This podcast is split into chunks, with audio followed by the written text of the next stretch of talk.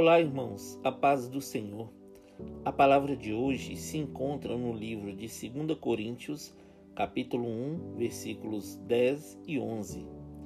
Ele nos livrou e seguirá nos livrando de tão horrível perigo de morte.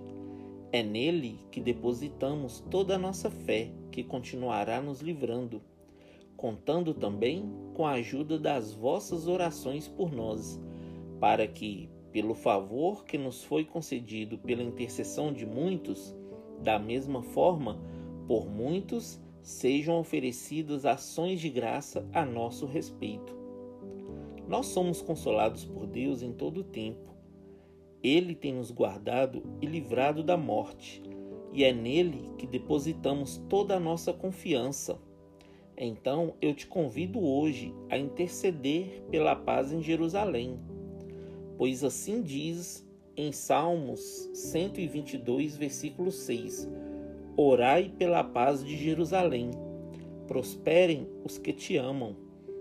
O Senhor tem promessas para seus intercessores, e a promessa é que sua vida será próspera.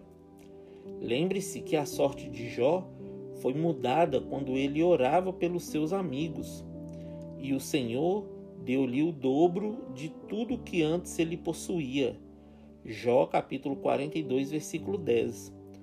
Cumpra a sua missão de intercessor, meu irmão, e verás a recompensa do Senhor. Amém?